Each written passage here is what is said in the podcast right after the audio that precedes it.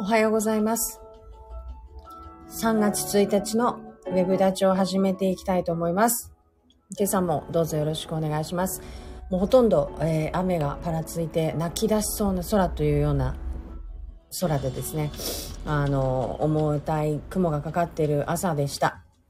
ということで本日はですね、あの、ついに、あの、中村報道知事が今日で最後の、えー登庁日ということでですね、きっと、うんあここの後2時と4時からですね、あの、隊長式っていうのが行われる予定になっております。あ、皆さんおはようございます。本日もよろしくお願いいたします。レノンさん、カズさん、ありがとうございます。ということで、えっ、と、今申し上げた通りですね、えー長崎県政においては今日という日が節目の日になります。うん。なので、まずは、その、職員の皆様に向けて、えー2時から、こう、議場でですね、あの、隊長の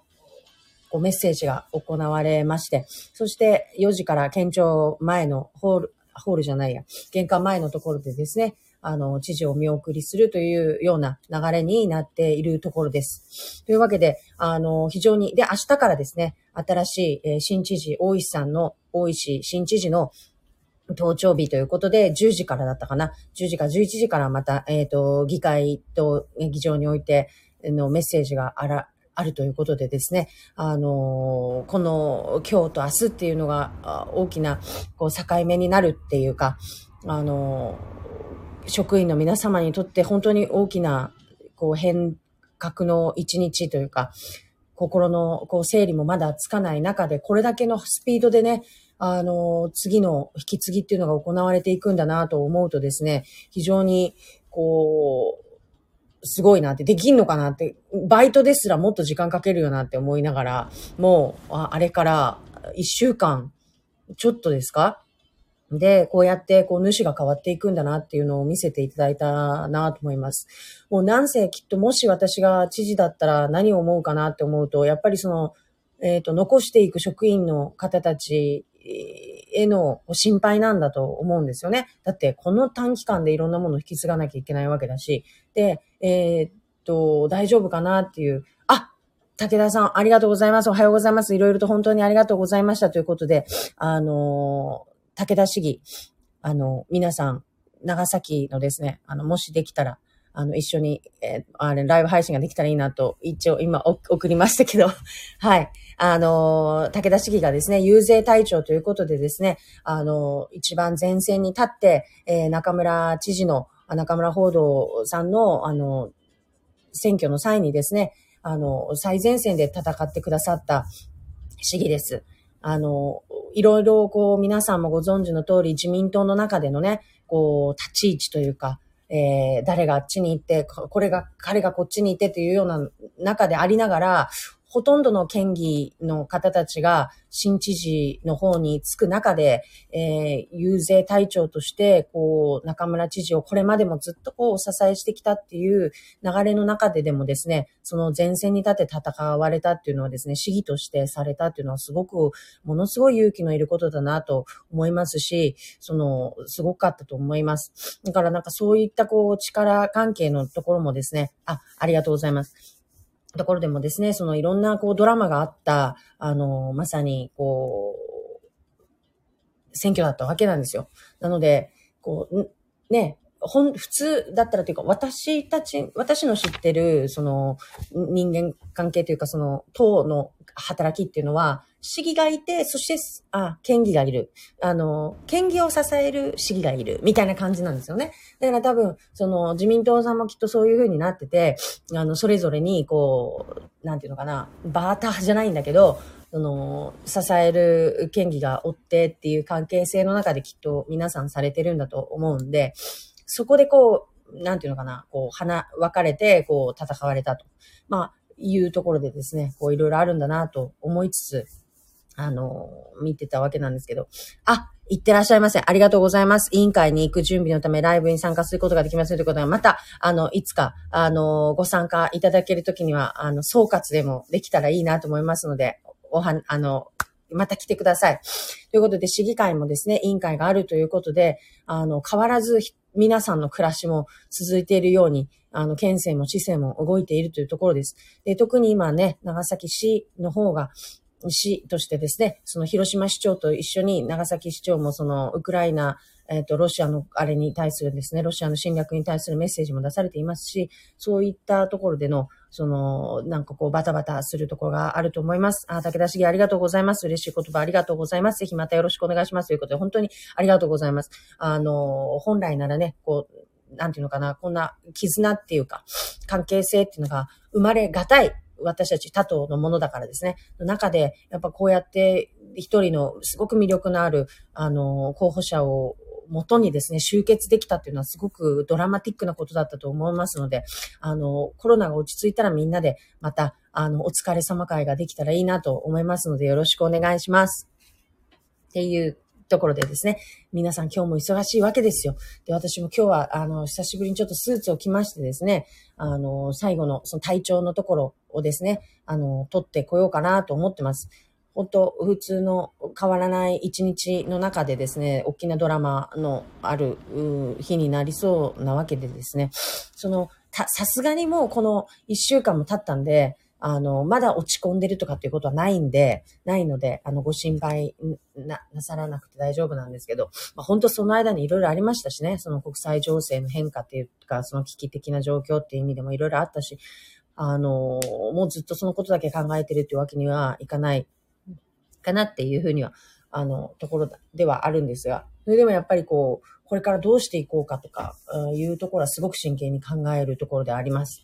えー、例えば、そうですね、あの、なんだろ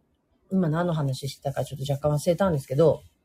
うん、そういうところでですね、そのこう戦後処理みたいなところもやっぱりありますし、で、何度もお話ししてるようにですね、この3月ですね、3月議会で、えっ、ー、と、中村県議も、おと予算総括の質疑の場に立たせていただくことになっておりますので、まあ、その準備もしていかなきゃいけないぞとまあ、今回のその予算に関しての質問というのは、その前もお話しした通りに、えー、中村県政の中で、え、ー、と、立てた予算案なのでですね、その大石新知事に対してどのような質問をしていくかっていうところでは、また一歩考えなきゃいけないところではあるかなとは思うんですけれども、あの、一点、えっ、と、これから皆さんにこう注目していっていただきたいところとして、やっぱりコロナ対策っていうところがあります。えっ、ー、と、私は、あの、以前その Facebook にも書いたし、皆さんにもお話ししてる通り、そのコロナの変異っていうものを考えたときに、その、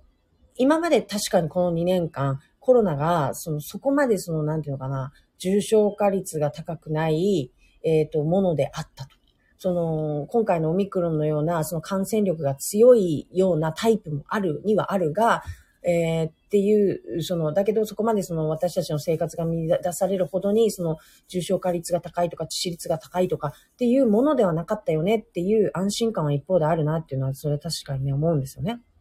なんだけれども、それはこれから先の未来にも、その、そう、この新型コロナが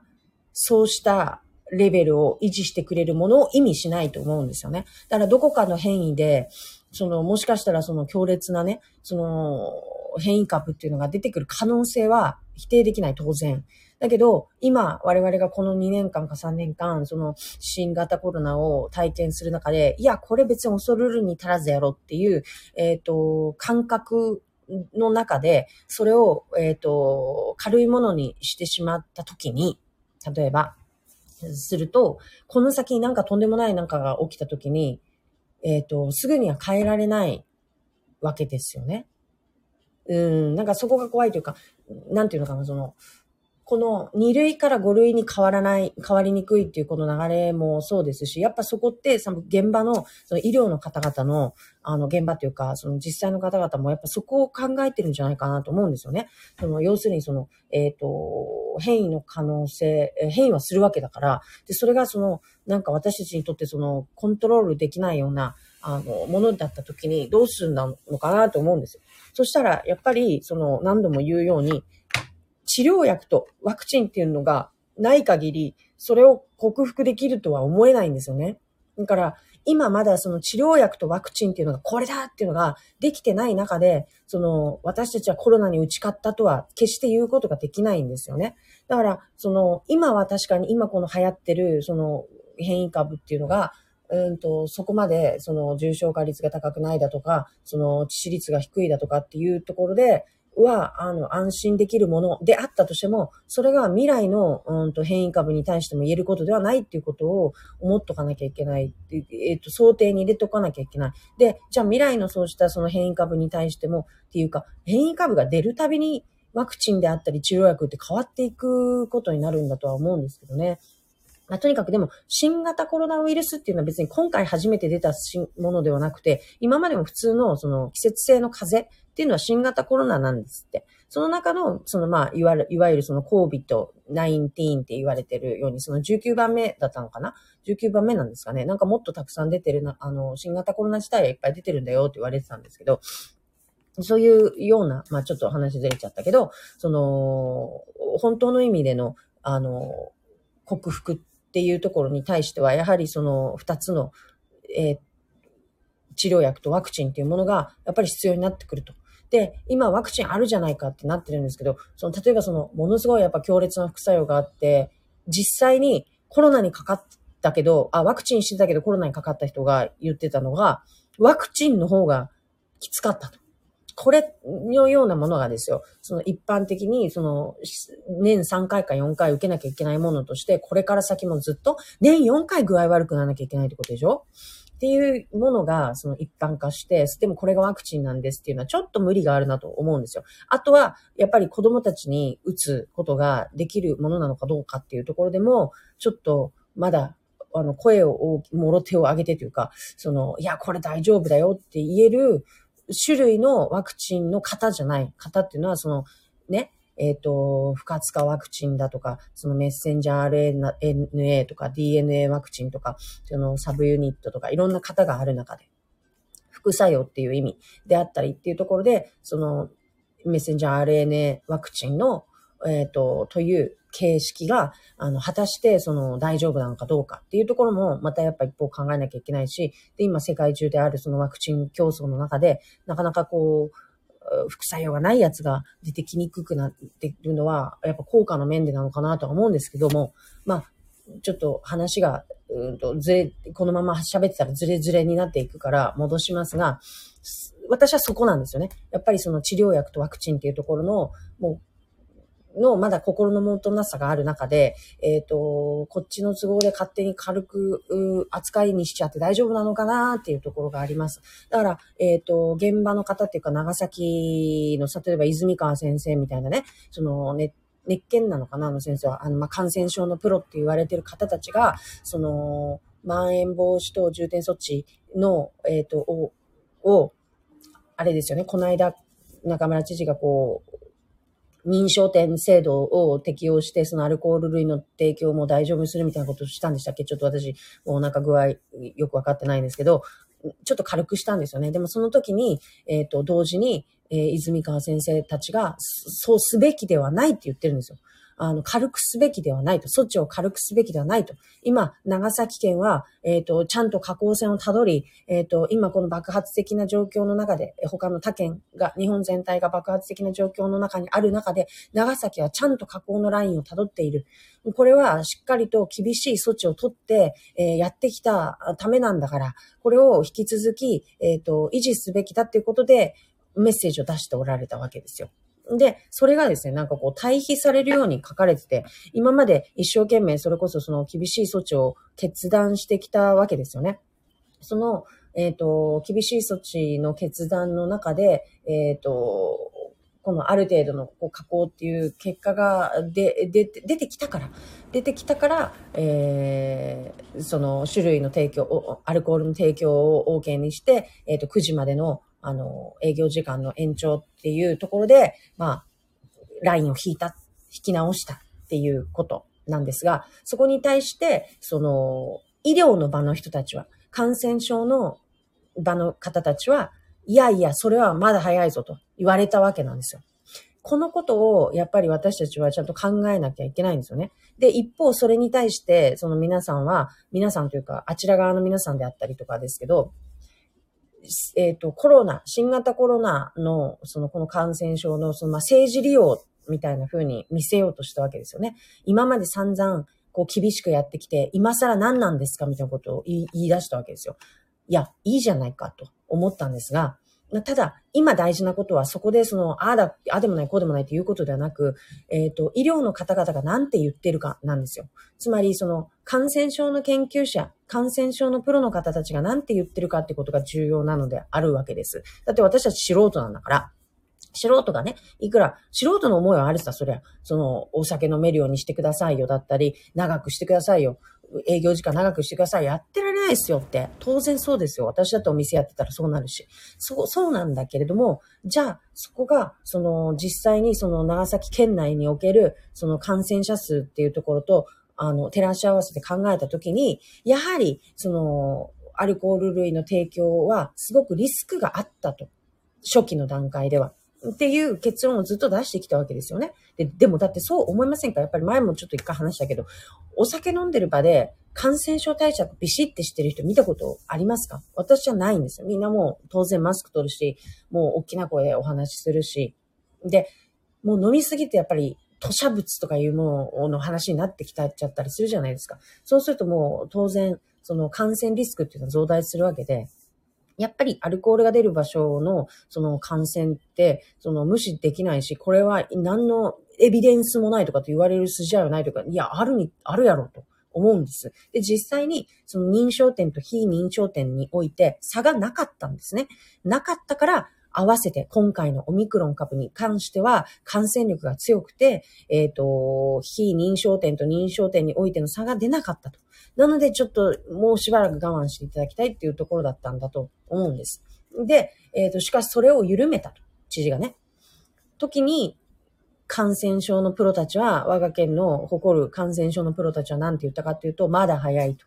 しっかりとそれを維持し続けてほしいっていうメッセージを出されたわけなんですよ。ここに関しては、やっぱり、その、じゃあ、新知事が何て言ってたかというと、自分は独自の、県独自の、えっ、ー、と、感染症に対する、こう、対策を出していくし、その、こういった、その、アルコール類の提供は OK だし、延長も OK だし、あの、営業時間の延長も OK だし、もうそもと、もともとそもそも、こんな風に締め付けはしないと、はっきり言われたわけですよね。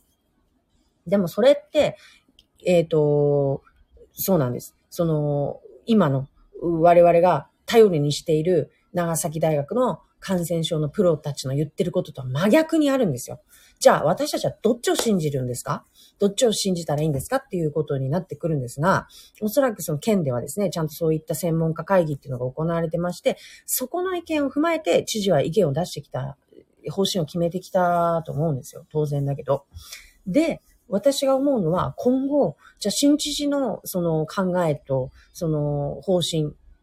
コロナってこんな感じで大丈夫なんじゃないですか？みたいなところのちょっと、まあ、私よりは比較したときにですよ。知事、現知事も私も慎重派。大石さんはそうではない。中で、で、えっ、ー、と、長崎大学の、えっ、ー、と、方たちも慎重派の中で、じゃあその専門家会議があって、じゃあ、例えば10人なのかな？構成人数とか知らないですけど、例えばいて、多数決の、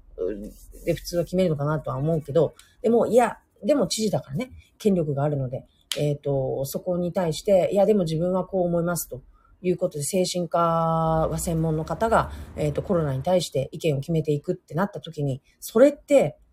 大丈夫なのかなっていう不安があるわけです。なので、でも、やるって言ったんだから、やるって言ったし、皆さんはそれを支持したんだから、やっぱりここに対しての決断に対して私も、あの、頑張れって思うし、あの、それをするために知事になったんでしょ？だから、ぜひやってもらいたいなと思うし、で、そこを応援していきたいと思うし、で、えっ、ー、と、そのような決断を知事にさせるってことは、皆さんがより一層感染症対策をしっかりしていかなきゃいけないということだし、あの、これでね、知事の方針が変わったことによって感染者が増えるなんてことがあったらね、これは本当に、なん、とんでもない、とんでもないとは言わないけど、やっぱりちょっとバカバカしいことだと思いますから、そうならないために選んだ皆さんも、選んでない皆さんも、やっぱり、えっ、ー、と、一緒になって、えっ、ー、と、やっていかなきゃいけないわけなんですよね。っていうことだと思います。だから、もう、もはや、ここに対して、その、ああだこうだ言えないんだから。で、変えるって言ってんだから。そしたら、もうその変わった方針の中で感染者が出ないようにどこまでやれるかっていうことのもう挑戦になってくると思います。えっ、ー、と、元医師の新知事なんだから劇的に良くなるはずでなければ私の気持ちは収まらない。ね、元医師の、で、コロナと戦う、えっ、ー、と、医療専門家っていうことで、えっ、ー、と、されていますから、その、やっぱりその、今まで我々が素人で、えっ、と、ずっと決めてきたこととは、違う何か視点があるのかもしれないし、で、確かにその向こう側の方々たちがずっとエビデンス、エビデンスって言ってきたところのエビデンスっていうのを当然示してくれるんだろうし、うん、まあなんかそこはもう、あの、お任せするしかない。で、えっ、ー、と、結局、なんか、私実はですよ、あの、恥ずかしいことですが、ちょっと告白させていただきたいんですが、私実は首長志向があったんです。あの私、その、首長志向というのは、例えばその、政治家を目指すとなるとですよ、いずれ国会に行きたいのか、それとも首長になりたいのか、みたいな、その、ところにあると思うんです。えー、で、私はどちらかというと、というかもう完全に首長志向の人で、あの、例えば長崎市長とか、都議町長でもいいけど、なんかその、そういう一つなんかそのコミュニティの中での、あの、で、えっ、ー、と、やっていきたいっていう思いの方が強くて、国会っていうようなものとかは一回も考えたことないし、これから考えることないんですが。でも、一方で今回すっごく思ったのは、私は向いてない。向いてなくて、えっ、ー、と、絶対やっちゃいけない人だってすごく思いました。で、あの、そこは確かに本当にそう思って、あの、でも冗談でね、言って、冗談でっていうか、まあどっちかというとそういう感じなんですよねと思ってただけなんで、別にその本気で目指してたわけでは当然なくて、あどっちかっていうとそっちなんですよねっていう感じで、あの、見てた。つまり、その、私が市長だったらこうするとか、そういう思考になり、なりがちっていうことです。ただその本当目指してるとか別で、その、じゃあ、じゃあ私が国会議員だったらこうしますとか、なんていうのかな、そういう発想の部分での、そのベースとして、どっちが自分に馴染んでるかっていうとこを考えたときに、私が市長だったらっていうような、その、えっ、ー、と、あれが、枕言葉が出てきやすいっていう意味で空調思考っていう意味なんで、その、あんまりその変な、あの、本気でこいつやろうと思ってたんだなとかと思ってほしくないんですけど、そういう意味じゃなくて。で、思った時に、その、やっぱり首長って命預かることなんだなってすごく思ったんですよね。で、例えば今回みたいなこの新型コロナとかがあった時に、もうま、まさにその自分の、あの、決断がイコール誰かの健康や安全安心に直結してるって思ったら、こんなんね、怖くてね、そんなん手上げきらんなって思いました。で、その、今までだからその、私が首長だったらこうするのになとか、なんか私が長崎市長だったらこれ絶対導入するのになとかって考えてたことって、命に関わることじゃなかったんですよね。その、生活にどっぷり関わることで、その生活が楽になる、暮らしが良くなるっていう意味で、なんか私の視点ってその暮らしでしかなかったなっていうのがすごく考え、あの、思わされました。でも、その一方でやっぱりそのイコールその命に関わることっていうものも同時にあってですね、あの、そう思った時にね、あの、一人の決断が、あなんていうのかな、その大きな誰かの生命っていうものに直結するってなると、そんな簡単にね、じゃあやりますなんてね、言えないなっていうことをすごくね、思わされたんです。本当に、本当に。怖い。だって例えば今回だってね、そのじゃあ、その慎重派に立つってことはさ、要するにそのやっぱりそこに向こう側にある、そのやっぱりなんか脅かすかもしれない誰かの健康や誰かの命ってものがあるって思ったら責任取りきれるんですよね。で、えっ、ー、と、なんですか？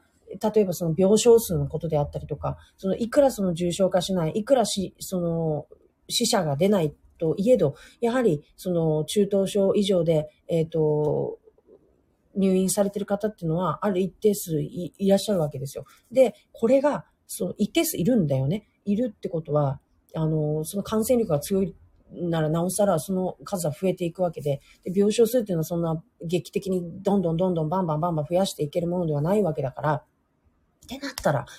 その自分の決断がイコールそういう、もしかしたら中等症以上になってしまうかもしれない人にとっての脅威になり得るかもしれないと思ったら、やっぱりどうしてもその慎重にあのならざるを得ないのかなって思います。えー、で、そういうこと考えたときに、うわ、これすごい怖い。なと思って、だからこれって私にとってのそのウクライナの問題もそうで、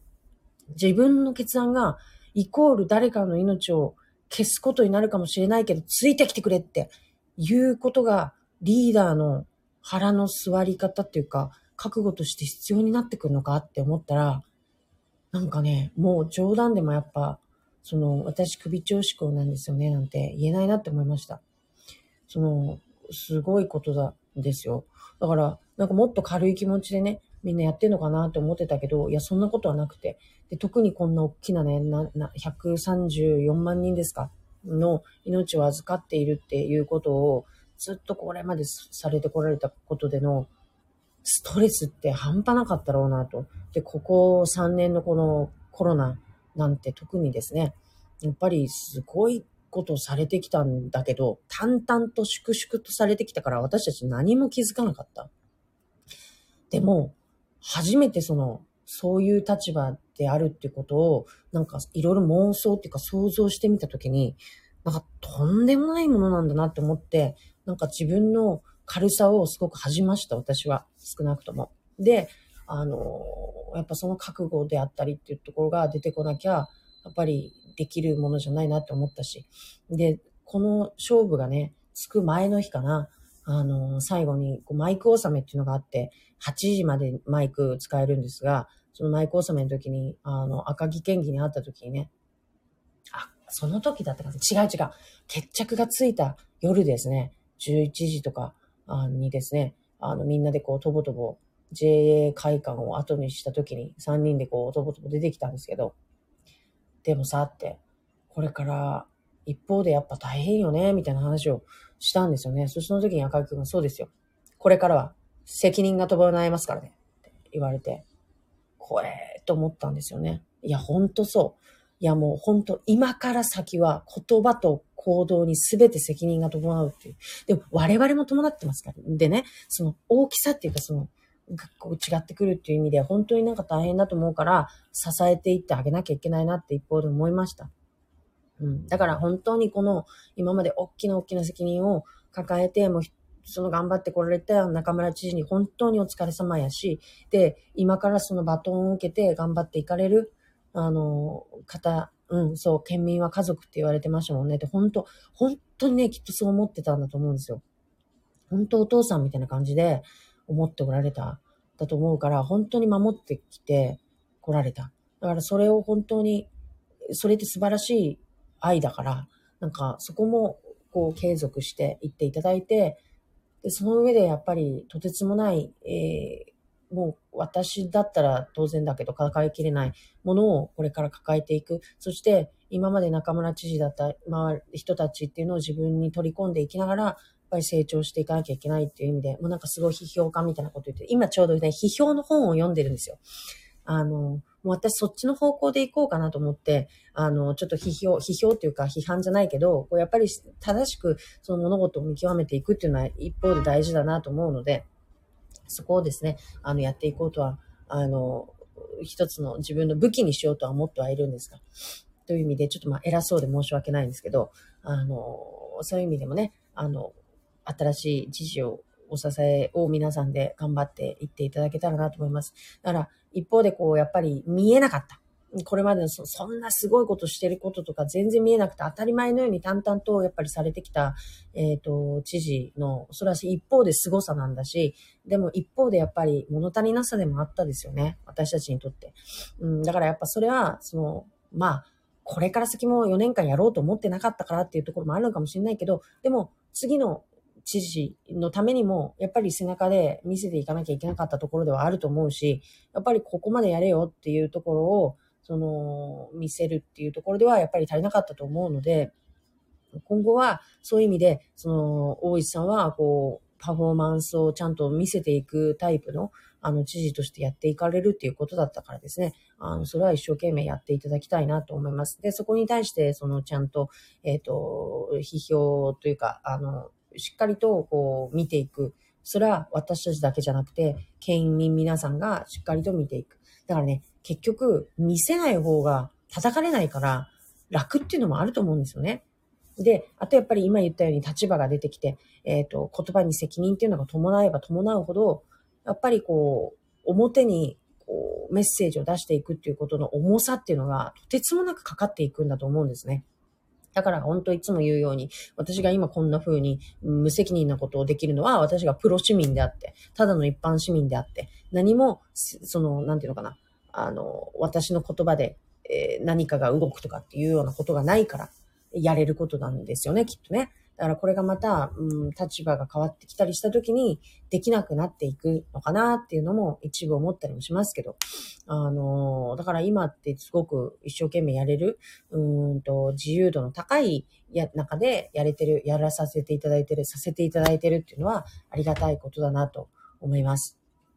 というようなことでですね、あの、久しぶりに着たこのスーツが、この間、2週間か3週間前に来た時お腹がきつくて、あ、もうこれ着れないな、こんなパツパツと思ったら、今日来たらもうすっかすかでしたね。だから、きっとこの2週間ですごく痩せれたので、まあ良かったなと思います。というわけで、えっ、ー、と、本日から3月1日を迎えました。皆さんの新しい、えっ、ー、と、門出の、えっ、ー、と、方もおられるかもしれませんし、あのこのね、春をえっ、ー、と、気持ちのいい春としてね、皆さん迎えていけるように、気持ちを変えて、心を変えて、あの、進んでいっていただければいいかなと思います。ので、変わらず、あの、応援よろしくお願いしますので、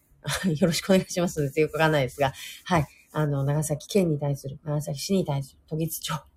いろんなね、21市町に対しての、あの、もですし、皆さんの暮らしの声をどんどんどんどんお近くのあの議員の皆さんにお届けをしてください。